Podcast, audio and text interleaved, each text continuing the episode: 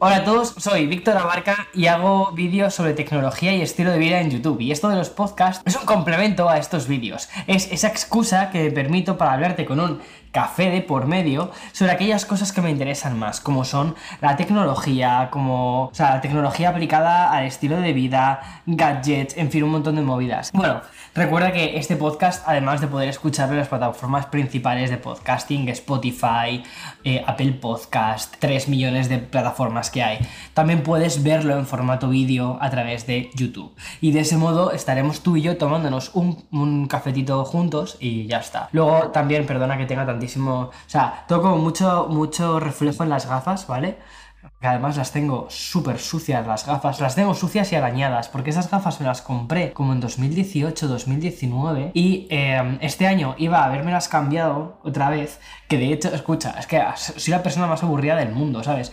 Fui a comprarme exactamente las mismas gafas, pero me equivoqué. Entonces, con una, bueno, me equivoqué con una cosa, y es que el seguro de, de vista, ¿vale? Aquí, em, o al menos el que yo tengo, te incluye un cambio de gafas cada dos años, pero puedes sí, puedes elegir gafas o lentillas. Total, que me compré las lentillas y entonces yo no sabía que era gafas o lentillas, pensaba que era gafas y lentillas. Entonces me compré las lentillas, fui a por las gafas y me dijeron, no, perdona, pero te has gastado tu bono de este año. Y así como, ¿qué me estás contando? O sea, sí, las lentillas cuestan en plan tipo 90 euros y las gafas cuestan 450, 500 dólares. O sea, ¿qué me estás contando? Y si me preguntas, Víctor, ¿cómo es posible que tus gafas cuesten 500 pavos? Bueno, primero porque estoy medio ciego. Entonces, no veo ni de lejos ni de cerca. Creo que tengo como un 4.25, 4.5 y luego de cerca tengo como 0.75. Se llama astigmatismo hipermetro, no sé. Bueno, que no veo, que ya está. Que mm, te diga lo que te diga, que es que no, ya está. O sea, que puedo, o sea, si alguna vez, y esto me pasa incluso con gente que conozco, como no vaya con gafas, ¿vale? Por cualquier motivo, porque quizás, yo qué sé, se me han olvidado, lo que sea, que es raro que se me olviden porque es que ya te digo que es que no veo. Pero si en algún momento no llevo gafas y no llevo lentillas y se cruza alguna persona que conozco de toda mi vida y no le saludo es básicamente porque es que literalmente no lo reconozco. O sea, ese nivel. Me costó mucho, ¿vale? Hacerme otra vez la prueba de las gafas porque yo ya, yo ya sabía o me, me Fíjate cómo soy. Me esperaba o me empezaba a hacer a la idea de que me había aumentado. ¿Vale? El tema de la, de la presbicia, el tema de, de no ver bien de lejos. Y yo ya empezaba a intuir que no estaba viendo demasiado bien. Yo tenía por aquel momento como 1.5 o 2 o algo así. Y dije yo, mira, ¿sabes qué? Que es que no me apetece hacerme otra vez lo de las gafas porque uno, sé que me van a cobrar más dinero por cuanto más ciego estás, más dinero te cobran. Y segundo, es como una forma de decir, estás envejeciendo, Víctor, estás, estás ya en plan viejo, con gafas de culo de vaso. Total, que decidí no hacerlo hasta que ya me pareció que era demasiado tarde. O sea, no demasiado tarde, sino demasiado obvio que no veía y dije, hazte unas gafas nuevas. Y efectivamente, me hice unas gafas y me salió, pues eso, mucho. Total, que estas las tengo arañadas. Tengo otras que están más nuevas, que me las compré el año pasado, pero eh, se me caen. Tendré que llevarlas quizás a reparar. Y estoy a punto de comprarme otras que son exactamente igual que estas, mismo diseño mismo todo, pero simplemente nuevas. Y que no parezcan las gafas reparadas de Harry Potter.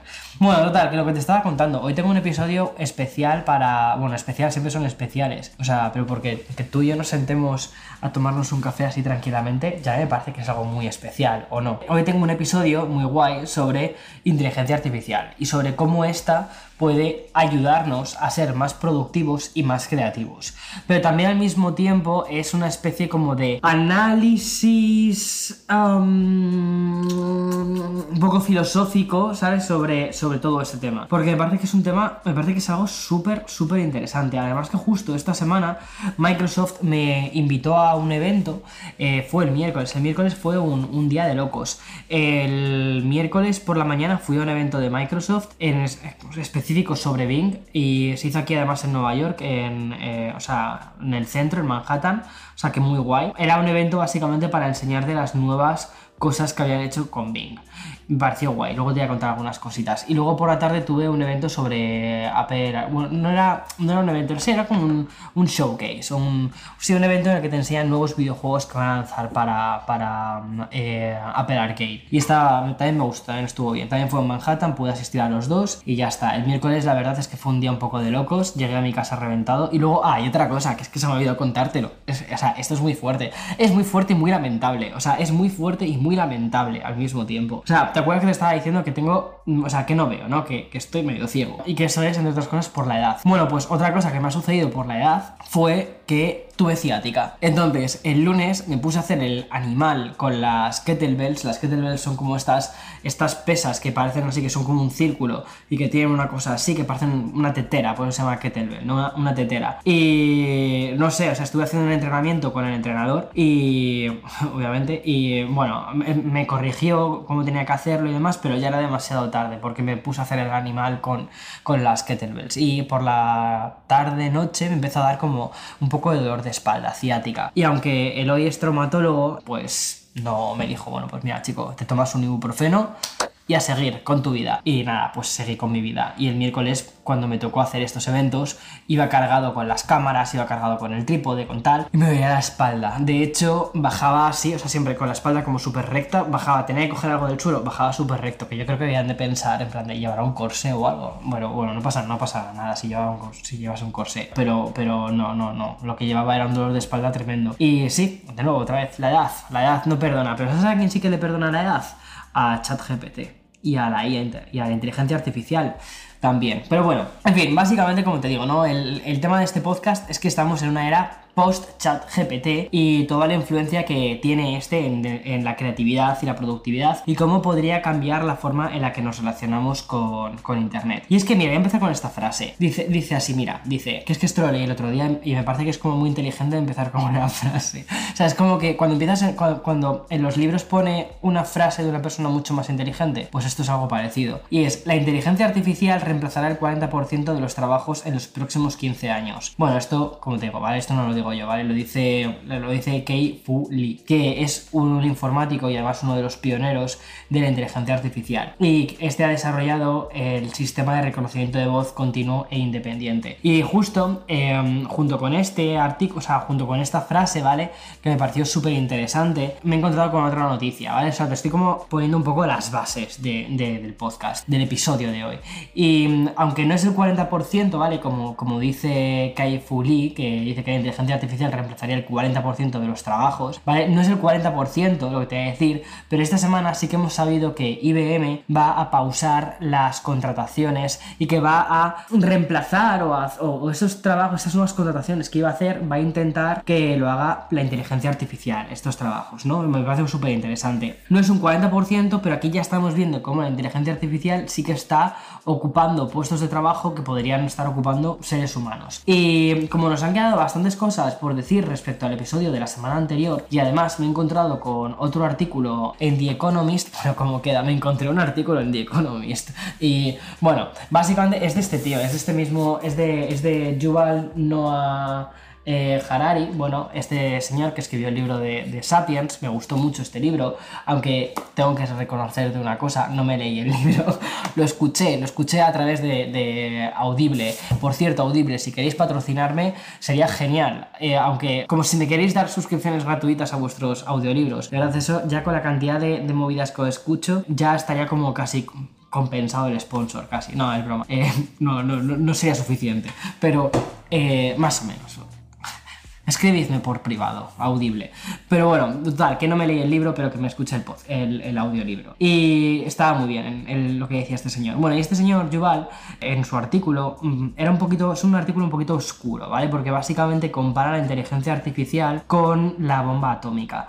Eh, o con, mejor dicho, con la energía nuclear. Con la energía nuclear que es capaz de crear una bomba atómica y también de abastecer a las ciudades de energía limpia. O sea, es como un poco ese rollo, ¿sabes? De hemos encontrado algo súper potente, pero que en buenas manos puede servir para hacer muy buenas cosas. Y eso es una de las cosas que después hablé con uno de los responsables de Microsoft, que está eh, justo metido en todo este proyecto, que es eh, Yusuf Medi. Tuve la oportunidad de hacerle eh, una entrevista y justo fue una de las preguntas que le conté, que le pregunté sobre el tema de la responsabilidad, que ahora mismo ellos están construyendo una eh, inteligencia, pues, están en el inicio, ¿no? De las, asentando las bases de lo que va a ser la inteligencia artificial para el público general y eso es algo que tiene muchísima responsabilidad. Bueno, y como te decía, se me quedaron muchísimas cosas por contarte el otro día sobre el tema de la inteligencia artificial.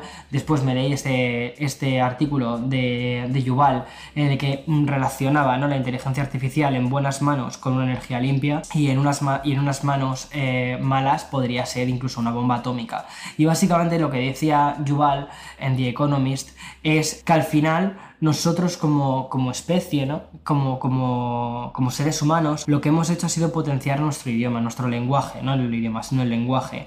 A través del lenguaje hemos creado nuestra eh, sociedad ya sean las, eh, la forma en la, que nos, la que transmitimos el conocimiento, es a través del lenguaje, la forma en la que creamos las leyes es a través del lenguaje, e incluso el lenguaje también ha perfilado la religión, ha creado la religión, el concepto de un ser superior a nosotros, hemos sido capaces de poder transmitirlo a otras personas a través del el lenguaje. Y mm, lo mismo sucede, por ejemplo, a la hora de cómo, al menos lo que dice Yuval, ¿vale? La forma en la que las leyes y la religión ¿vale? Han creado la forma en la que nos relacionamos entre los seres humanos, incluso a nivel sexual. Es decir, las diferentes reglas que hemos tenido durante un montón de años, incluso ha hecho, ¿vale? La forma en cómo vivimos nosotros personalmente algo tan, tan, tan, tan privado y tan personal y tan único como nuestra sexualidad. Entonces, si hemos sido capaces de que el lenguaje rigiese todo esto y hemos ahora creado una máquina, ¿vale? Que mm, ha sido, que está siendo capaz de hackear nuestro lenguaje, esta máquina en unas manos malas podría hacer cosas muy chungas. Y básicamente también habla, por ejemplo, de, bueno, pues de sectas, de, cómo podría, eh, bueno, de un montón de movidas, ¿vale? Es decir, yo, creo que todos más o menos conocemos, o sea, yo no creo, o sea, él no habla tanto de la IA, ¿vale? Como ese robot que va ahí en plan rollo luchando contra los seres humanos y pim, pim, no, no, nada de eso, sino habla más de cómo tendría o podría coger la, o tener la capacidad de modificar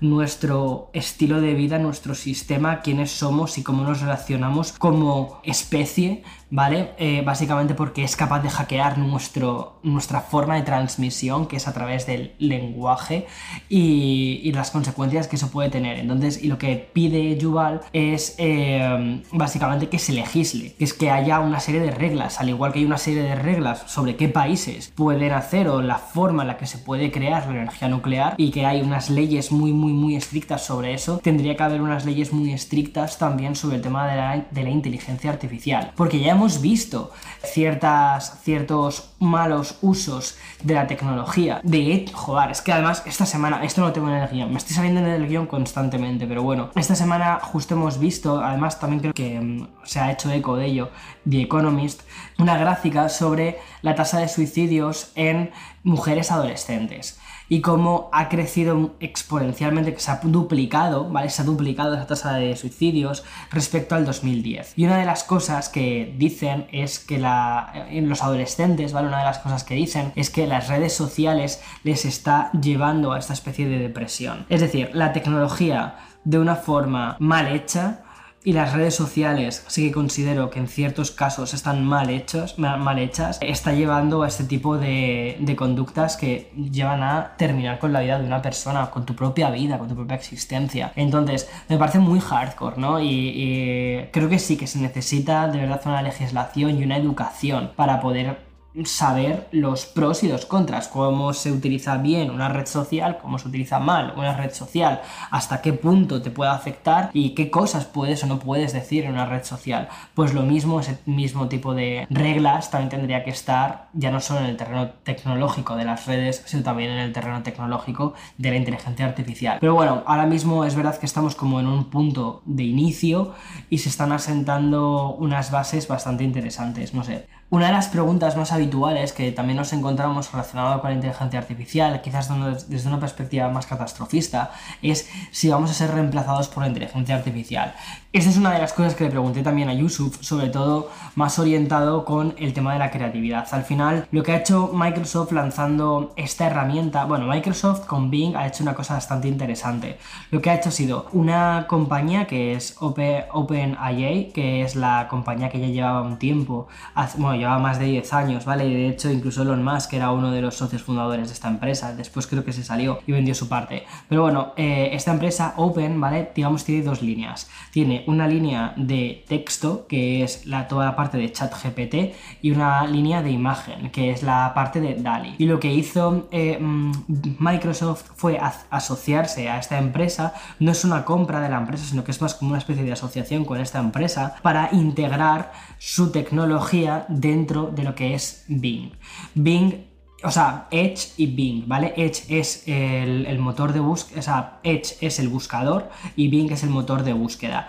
Esto es como, por ejemplo, dentro del mundo Mac es como Safari, ¿vale? Safari sería el equivalente de Edge y eh, Google sería el equivalente de Bing, ¿vale? Más o menos. Yo creo que todo el mundo que escucha este podcast estas bases las tiene bastante claras. Y lo que ha sucedido ha sido que en muy poco tiempo, desde, sobre todo desde que ChatGPT, la versión 3.5, se puso en abierto en noviembre, después vino ChatGPT 4, eh, la integración con Bing, que estuvo cerrada para, digamos, una especie como de beta testers, ¿no? Es decir, digamos, un, grupo de personas selecto para ir probando estas características. Yo tuve la oportunidad de probarlo, de estar justo en esa, en esa primera lista de personas que lo están probando. Y mm, a mí personalmente me gusta, me gusta mucho porque es una forma diferente sobre cómo buscamos, sobre cómo llegamos a la información. Y me parece que es una forma, en cierta medida, bastante natural. ¿Por qué? Porque lo que utilizas a través de ChatGPT no pone ChatGPT, ¿vale? Lo de ChatGPT eso lo sabemos los, los nerds, ¿vale? Que es una cosa que me gusta mucho que ha hecho Microsoft. Lo que ha hecho Microsoft ha sido como irse un poco más a buscar soluciones a problemas, ¿vale? Es decir, tú no tienes que aprenderte una línea de comandos para poder interactuar con la inteligencia artificial. Directamente con tu línea de comandos más natural, que es el lenguaje, con eso es con lo que interactúas con la IA. Y la IA lo que te devuelve es un resultado, pero no te devuelve un resultado de búsqueda, no te devuelve un link, lo que te devuelve es una información. Entonces, si tú, por ejemplo, le estás preguntando por cuáles son los cinco mejores sitios para ir a esquiar, siendo un completo novato, ¿vale? Te va a buscar en internet, ¿vale? Te va a buscar en la web cuáles son los diferentes sitios y te va a hacer como una depuración de esas búsquedas. Pero en lugar de darte diferentes enlaces, lo que te va a decir es aquí están estos cinco sitios y además te lo va a ir enlazando con, una, con frases bien construidas. También te va a poner los links en caso de que quieras más información sobre eso y para que también entiendas de dónde ha recogido la información. Eso es una cosa que personalmente me gusta bastante cómo lo ha hecho. Y el otro día lo que anunciaron es, primero, que mm, esta opción de Bing con inteligencia artificial ya está abierta al público, es decir, ya no solo está para ese grupo selecto de personas, sino para que lo pueda probar cualquier persona y que pueda beneficiarse de este tipo de resultados de búsqueda o de información. Y también han anunciado eh, la integración que, que, tienen no solo con ChatGPT, sino con DALI. Entonces, DALI es el motor que creó OpenAI para hacer imágenes, pues parecido a Midjourney, que ya te he contado alguna vez cómo funciona Midjourney. Entonces, tú lo que le pides directamente en el chat que tienes es hazme esta imagen. Por ejemplo, yo le pedí un, ejemplo muy concreto. Quiero una persona caminando por un paso de cebra en una ciudad. Y entonces me ofreció un resultado. Y después me permitió modificarlo. Y ahora quiero que llueva. Y luego, ahora quiero que la ciudad sea Los Ángeles. Y entonces bueno, pues la IA lo que hace es componer esa imagen y te da cuatro resultados que sinceramente estaban muy bien, sobre todo los de, los de la lluvia me parecieron preciosos. Y claro, con lo que te quedas un poco es como, ostras, si eres un diseñador gráfico o si eres un creativo o trabajas en el área de la creatividad, guionistas, por ejemplo, ¿dónde te quedas? ¿Qué haces? ¿Sabes? Que estás empezando a ver todo, esto. Y es un poco el tema de lo que te contaba, ¿no? El miedo del reemplazo por la inteligencia artificial. Y fue una cosa que le pregunté a Yusuf, que qué opinaba él. Y una cosa que me comentó es que, para empezar, esto es una herramienta, ¿vale? Que pueden utilizar las personas creativas para, por ejemplo, empezar a hacer un proyecto. Pero que, por ejemplo, todas aquellas personas que se dedican al tema de rescalado únicamente de imágenes o tareas como muy, muy concretas que, que son fáciles de, bueno, pues eso, rascado de imagen. Que ese tipo de cosas, pues la inteligencia artificial sí que va, va a reemplazarlas. Y ahora ya, eso un poco ya más de mi cosecha, también considero que, por ejemplo, todo lo que tiene que ver con análisis, análisis de imagen, también va a poder ser reemplazado. El otro día lo hablaba con Eloy, por ejemplo, el tema de una parte de los radiólogos, ¿no? De, de que hacen diagnóstico de imagen. Que ves una radiografía y son personas que están entrenadas a ver a través de radiografías, eh, ver cuáles son la, bueno, pues el diagnóstico, el decirte, oye, pues esto está mal, ¿vale?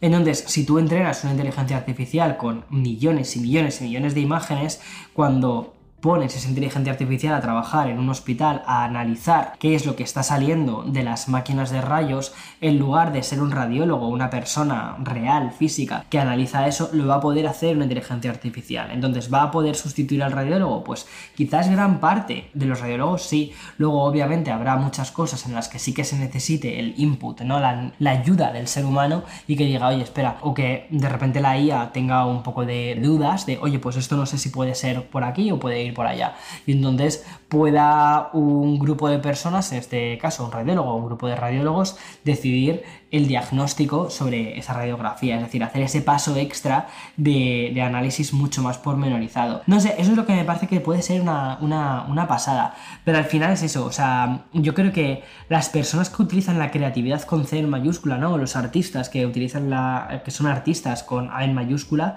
no creo que tengan tantísimo problema, ¿no? Porque van a utilizar la IA como una herramienta, como una forma quizás de experimentación, de empezar a realizar un proyecto, pero luego al final va a ser su ojo, va a ser su mirada crítica la que va a terminar haciendo esa, esa obra. Ahora, creo que habrá IAs que efectivamente se, se lleguen a convertirse en artistas, pues probablemente. Quizás empezamos a ver como una línea más Mid Journey o empezamos a ver una línea más eh, Dali, ¿sabes? De, a la forma, a, la hora de componer ciertas imágenes. Hay cosas que son muy flipantes. Mira, el otro día un amigo me pasaba unas imágenes de cómo sería el concepto de las Apple Store si estuviesen diseñadas por, por Gaudí. Y todo esto lo había diseñado una inteligencia artificial, Mid Journey.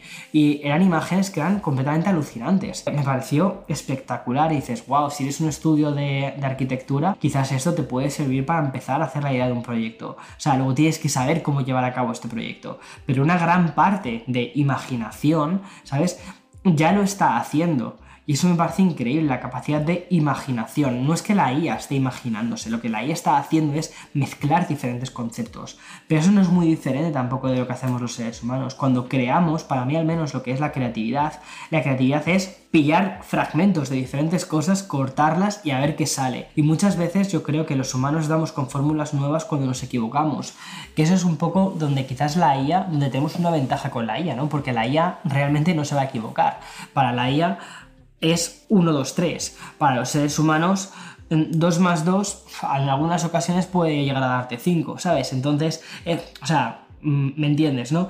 Yo creo que los seres humanos en gran medida creamos muchas veces por completo error, por equivocaciones que tenemos. Pero, y la IA no va a ser así. Pero, por ejemplo, eso no sucede en todos los casos. Y seamos sinceros, no todo el mundo necesita el trabajo de un artista en mayúsculas para absolutamente todo. Los necesitas para trabajos concretos. Y para otros muchos trabajos, simplemente o para trabajos más rutinarios, con un artista o una minúscula o un creativo con C minúscula pues es lo que te haría el, trabajo. Por ejemplo, yo lo veo de, una forma, para la limpieza de un vídeo. Limpieza de un vídeo es quitar todos los puntos en los que, em, yo qué sé, la voz se me quiebra, hay huecos específicos, ¿sabes? Los que no estoy diciendo absolutamente nada. Bueno, pues que una IA pueda detectar todos esos huecos e ir eliminándolos. Bueno, pues eso ya existe, ese programa ya existe. Em, entonces, ¿dónde va a quedar, por ejemplo, el trabajo de un editor de vídeos? Y esto te lo digo porque esto lo conozco muy, muy bien, ¿vale? ¿No, ¿Va a quedar para cortar solo vídeo? No. Si vas a hacer solo limpieza de vídeos, si eres una persona que solo vas a limpiar vídeos, creo que tu trabajo corre peligro, sinceramente, te lo digo. Ahora, si eres una persona que eres capaz de aportar un extra en la parte de edición, poner ciertos efectos, tener gusto, ¿sabes? El concepto de tener gusto, ese, esa cosita que es completamente intangible, pero no sabes qué es, pero que sabes que tiene que algo tiene gusto. Bueno, eso es lo que considero que es el trabajo que va a hacer un buen editor. Un buen editor va a saber darle ese toque que una IA no va a saber darle. Y esto lo vemos en productos. Mira, en inglés hay una cosa, hay una palabra que me hace mucha gracia que se llama como taki, que es como en español creo que la traducción sería como cutre, ¿sabes? Pero no es. No, Taki tiene como otro, otro rollo. Es como. No sé, algo que está aquí es algo como que es impuesto, que es fake, que es cutre, pero como que es muy fake, ¿sabes? No sé cómo decirte. Y creo que la IA para ciertas cosas, para ciertas tareas creativas está muy bien porque no necesitas la fineza que puede tener, por ejemplo, una persona real, una persona, un artista o un, editor de vídeo o un, ¿sabes? Que sabe cuándo tiene que cortar, sabe cuándo tiene que poner esta música, sabe cuándo tiene que poner y no sabes muy bien por qué es, pero básicamente es por intuición, en cierta medida es por intuición, por error, porque entiendes un poco la, necesidad humana. Mira, joder, está un poco mal que lo diga, ¿vale? Pero está como en un momento como de introspección, yo estaba ahí como... Bueno, tú me entiendes, como no me apetece hacer nada, no quiero trabajar, no quiero tal, me encuentro sin ideas. Bueno, y entonces me puse a ver vídeos antiguos y uno de los vídeos que me gusta más del canal es uno que se llama eh, eh, la puesta de sol más larga, un año en California, que fue el último vídeo que hice en California. Bueno, ese vídeo tiene. Bueno, ese tiene muchos detalles, muchas cosas que se quedan sin decir del todo y que me hubiera, me hubiera gustado haber dicho, te lo juro, ¿eh? Me hubiera gustado. Si hubiese tenido que rehacer ese vídeo, creo que hubiera dicho cosas mucho más claras. Eh, pero bueno, a lo que voy. Ese vídeo, por ejemplo, tiene ciertos momentos. Ese vídeo lo edité yo. Tiene. Entonces, claro, está mal un poco que hable de mi propia esta. Porque considero que está de puta madre ese vídeo, ¿vale? Está mal lo que he dicho. Esto no es Disney, ¿vale? Eh, ese vídeo tiene momentos en los que está mal que lo diga yo, pero están muy. O sea, a mí me gusta, lo veo después de tres años y digo, wow, qué pasada. Ciertos silencios que dejé en edición, que, que, ciertas cosas de música que personalmente el objetivo que tenía, que era llegar a la persona y, y, hacerte sentir una emoción de aislamiento, de tristeza, al mismo tiempo de coraje y de querer hacer las cosas y de tirar para adelante, aunque sabes que todo tu mundo alrededor te está desmoronando, era 2020, ¿vale? Cuando hice ese vídeo, creo que ya sabes un poco por dónde voy, cuando nos tienes una incertidumbre brutal, porque literalmente cuando hice ese vídeo, ¿vale?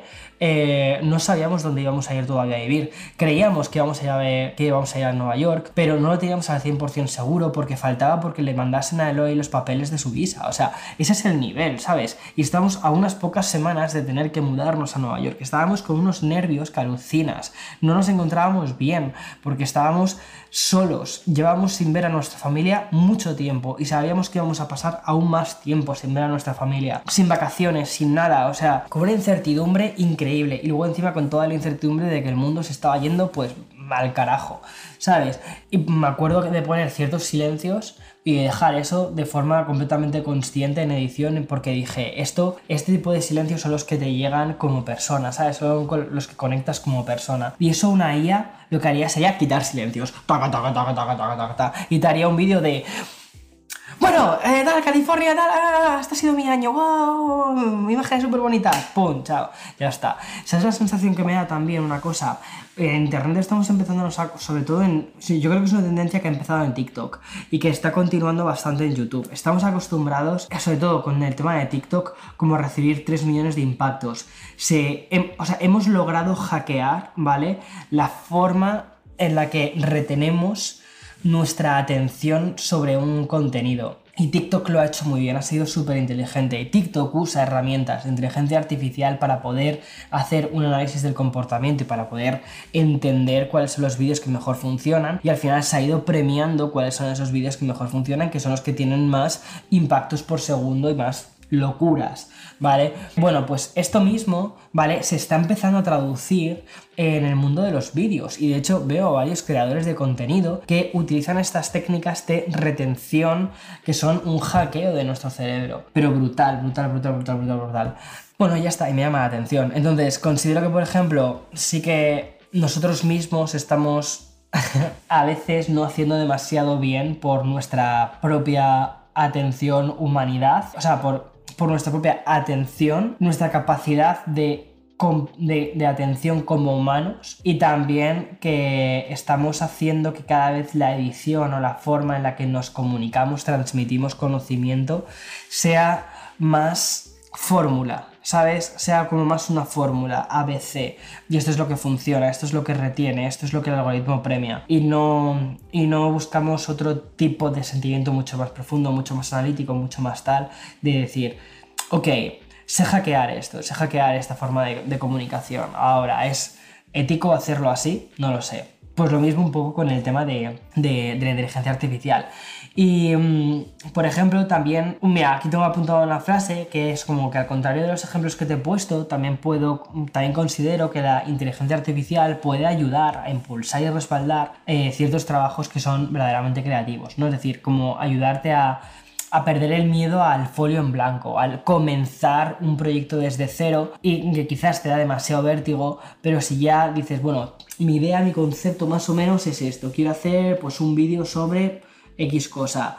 Entonces, le preguntas a la IA para que te dé un, borrador y ahí ya empiezas a construir. Empiezas a construir sobre lo que te ha hecho la IA. ¿Pero por qué? Porque tú sabes mucho más que la IA. Una cosa que también me di cuenta el otro día probando, probando Bing es que me pareció muy útil, sobre todo para una cosa, que es como, por ejemplo, para empezar a hacerte la idea sobre algo. Por ejemplo, quieres aprender a yo qué sé, a, esquiar, ¿vale? Y entonces estás, yo qué sé, buscando diferentes técnicas de, de esquí. Un ejemplo, ¿vale? Entonces, lo que hace la IA es como proponerte diferentes puntos de, para comenzar. Ahora, una persona que sea súper experta en ese tema quizás no utiliza esto porque ya sabe por dónde empezar, ya sabe desde dónde tirar el hilo. Pero si estás comenzando a indagar sobre algo en concreto, creo que puede estar muy bien. O sea, a mí personalmente me gusta. O sea, yo, la uso, la uso, sí, te soy sincero. Uso la IA para empezar a hacer ciertos borradores de los vídeos. Ahora, luego lo que hago es trabajar sobre esos borradores para darles un toque un poco pues más, más humano, cercano de mi rollo, de mi estilo, ya está. Y luego, al final también considero que Microsoft ha sido la empresa que mejor ha entendido todo esto porque, y la que de hecho lleva la ventaja dentro de esta era post-chat GPT, porque no ha vendido la IA o no está vendiendo la IA como esto es, esto es tecnología punta que eh, te va a cambiar la forma de tal y utiliza estos lenguajes de... No, te lo está vendiendo con ejemplos. ¿Sabes? Con ejemplos reales. ¿Necesitas buscar un lugar de vacaciones? Pues mira, le preguntas esto a, Bing y Bing te da la respuesta. Entonces es muy de ese estilo, ¿sabes? La forma en la que te lo estaba ofreciendo. Te está ofreciendo soluciones a problemas reales. ¿Que necesitas un resumen de la web que estás eh, leyendo? Bueno, pues se lo pides a, a Bing IA o AI ¿vale? Para que, te, para que te haga el resumen. Entonces, creo que es una forma muy buena de entenderlo y sobre todo de hacer que una tecnología compleja como ChatGPT y que además es un nombre que es como ChatGPT, es un nombre raro, directamente lo convierte en algo mucho más sencillo. No te habla de lenguajes ni, ni modales, sino que te habla directamente de, eso es un chat y a este chat le preguntas cosas. ¿Sabes cómo funciona WhatsApp? Sí, pues entonces sabes cómo funciona esto. Pero en lugar de hablar con tu madre, estás hablando con una IA. Y esta IA es la que te está ofreciendo la información un poco más trilladita. Entonces, eso me gusta y al final han, hecho que la inteligencia artificial se convierta en algo pop, en algo mainstream, que es algo que me parece que es tremendamente complicado de hacer porque es un concepto, es una idea, es un software al fin y al cabo y han conseguido llevarlo a un terreno mucho más real porque han sabido hacer que la gente le encuentre utilidad. Y eso ha sido una cosa que me ha, que me ha parecido muy, muy interesante. El otro día, Yusuf Medic, cuando mm, presentó esto, lo que dijo es que eh, Bing lo quieren convertir en una plataforma, en una plataforma de productividad y de creatividad. Y eso me pareció súper interesante. Una de las preguntas que le hice es que al final, cuando, cuando estás creando un proyecto tan interesante como este, que es pionero y que tiene tantísimas ramificaciones éticas, que hay muchas cosas a las que tienen que decir que sí, de vamos a hacer esto, y otras cosas que tienen que decir por aquí no vamos. Y que al final, pues eso conlleva mucha responsabilidad ética. Y él mismo comentaba que efectivamente que, sí, que es una, es una realidad y que mm, tienen que preguntar eh, con el resto del equipo, mm, vamos por aquí, vamos por allá, qué hacemos y luego eh, hacer muchísimo caso del feedback que va dándoles la gente sobre esto sí, esto no, ¿sabes? Y también ser muy rápidos a la hora de cambiar ciertas cosas. Realmente lo que ha hecho Microsoft, si lo piensas, ha sido convertir la IA en un tema de o sea, en un tema pop, en un tema mainstream. Ha sido además también yo creo que han sido muy inteligentes a la hora de encontrar cuál era la brecha, ¿vale? Que había dentro de todo el tema de los buscadores. Y es que, no sé si te pasa a ti esto en un poco, pero yo considero que la forma en la que estábamos accediendo al contenido últimamente estaba rota. Y estaba rota, entre otras cosas, porque los seres humanos lo habíamos roto. Google, por ejemplo, tú cuando buscas algo al final tienes un montón de resultados de búsqueda que no te apetecen. O sea, que están rotos porque los expertos en SEO básicamente han estropeado los resultados de búsqueda de Google. Mira, estoy pensando, por ejemplo, en un tema de finanzas. Estás buscando, por ejemplo, sobre cómo gestionarte mejor en tus finanzas personales. Y si tú pones cómo gestionarte mejor con tus finanzas personales en Google, todos los resultados de búsqueda que te van a aparecer son resultados escritos por personas para una máquina.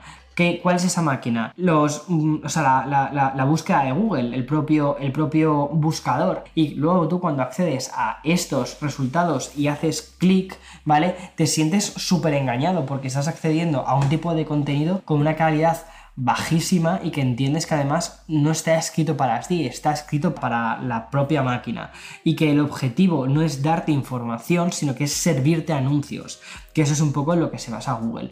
Por eso considero que el sistema de búsquedas de Google estaba completamente roto y de hecho estaba la gente empezando a migrar hacia otro tipo de, búsquedas. Por ejemplo, una cosa que me, pareció fascinante es que la gente utiliza, por ejemplo, utiliza TikTok cuando necesita informarse sobre algo y ves a muchísimos adolescentes utilizando TikTok como si estuviesen utilizando, pues, Google y también lo mismo sucede, por ejemplo, con Reddit. La gente estaba yendo a Reddit para obtener información. Bueno, pues al final lo que ha hecho Bing ha sido encontrar cuál ha sido o lo que ha hecho Microsoft con la asociación que ha hecho con OpenAI ha sido encontrar cuál es la, fractura, dónde está ese hueco y decir, voy con todo. Y tenían, tienen la fuerza económica para poder hacerlo, por eso han hecho esta, esta asociación y han ido con todo. Han ido como Miley Cyrus en Wrecking Ball con la, con la bola y con la pisonadora y boom, han entrado así en internet. Y están avanzando muy rápido. Obviamente, habrá piezas y cosas que, se rompan? Pues sí, pero yo creo que pues también los, el resto de usuarios tenemos que estar muy rápidos también para dar feedback y decir, eh, esto sí, esto no, esto lo quiero, esto no lo quiero. Y ya no solo con, con Bing, con Edge y con Microsoft, sino también cuando BART, cuando Google lance BART dentro de unos pocos meses, lo mismo, ¿sabes? Creo que tenemos que ser muy cautos con las herramientas que utilizamos porque efectivamente son herramientas que bien utilizadas pues, pueden ser increíbles, pero mal utilizadas, pues no sabemos qué es lo que puede suceder. Y además es un poco lo que decía Yuval, ¿no? El, de Sapiens. Mm, al final el lenguaje es lo que nos define en gran medida a los humanos. Es como, hemos es como hemos evolucionado, es como hemos ido transmitiendo nuestra historia, nuestras creencias, nuestras leyes, quiénes somos. Todo eso lo basamos en el lenguaje. Entonces, en el momento en el que le pasamos nuestro legado como seres humanos a una máquina, ¿vale? Ostras, es un, es un tipo de conocimiento brutal, bestial. Y mm, volviendo con el tema de los. Porque me enrollo, ¿eh? me enrollo un montón y los quiero dejar, quiero ir parándolo ya. Volviendo con el tema de los buscadores, una cosa que, me parece súper interesante es como, ¿qué va a pasar con el negocio publicitario? Y eso, y ahora también ya vuelvo al principio del episodio, ¿no? De qué va a pasar con nuestro trabajo. Al final, muchísimos creadores de contenido nos basamos en la publicidad. YouTube, ¿vale? YouTube se basa en la publicidad, en Google, en todo esto. Pero es, ¿Qué va a pasar ¿no? con, con, el negocio publicitario? Sobre todo porque una parte del pastel gigantesca del negocio publicitario se basa en los resultados de búsqueda que aparecen en, bueno, pues en Google, ¿no? en las primeras líneas de, de, esto, o incluso en Bing, en la forma tradicional del buscador, también en la parte superior te aparecen unos enlaces, ¿vale? Que eso es lo que se llama el Search Engine Marketing, que funcionan por eh, diferentes compañías, pujan por aparecer ahí y tú cuando pones unas palabras clave aparece tu anuncio. Eso es súper mm, mm, súper sencillo, pero claro, cuando tú ya no usas esa parte de Internet, sino que lo que haces es delegar en esa especie de inteligencia superior la forma en la que te llega el conocimiento, ¿vale?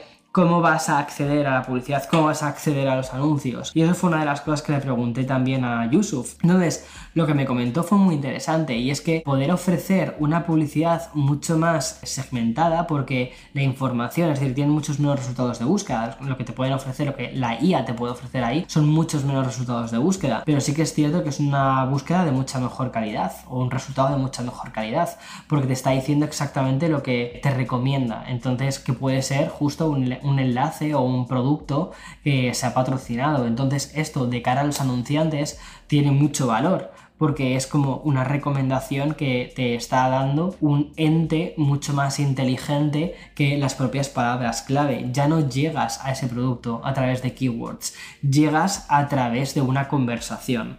Y eso pues tiene bastante valor. Me parece que nos quedan unos años súper interesantes por delante en todo lo que tiene que ver con la inteligencia artificial y wow, he hecho un podcast de 45 minutos o 50 minutos sin parar de hablar. Tengo muchísimas ganas de ver cómo qué es lo que va a pasar y me encantaría de verdad que me contases, ya sea a través de Spotify o dejando un comentario en la parte de comentarios de YouTube, que ahora me, me encanta esto, hacer el podcast en YouTube porque podemos interactuar. Y que me contases qué opinas tú de todo esto, hacia dónde va. Me parece que podemos crear un espacio de conversación súper bueno. A mí el tema de la IA es algo que me fascina y me encantaría que utilizásemos este, este espacio ¿no? para poder hablar sobre estas cosas porque me parece que hay mucho de lo que hablar. Estamos ante algo que está comenzando y al mismo tiempo creo que en nuestro interior conocemos un poco porque lo hemos visto como historias de ciencia ficción, pero depende de nosotros que esto no se convierta en un Black Mirror, ¿no? Y que se convierta en una herramienta que utilicemos para que los seres humanos nos fortalezcamos. Ya está, creo que es la mejor forma en la que puedo terminar el episodio. Además que justo acaba de llegar el hoy del trabajo y mm, no es demasiado tarde. Empecé el podcast a las 6, son las 7 menos 5, así que todavía un poquito de sol. Creo que voy a aprovechar para dar una vuelta. Chao.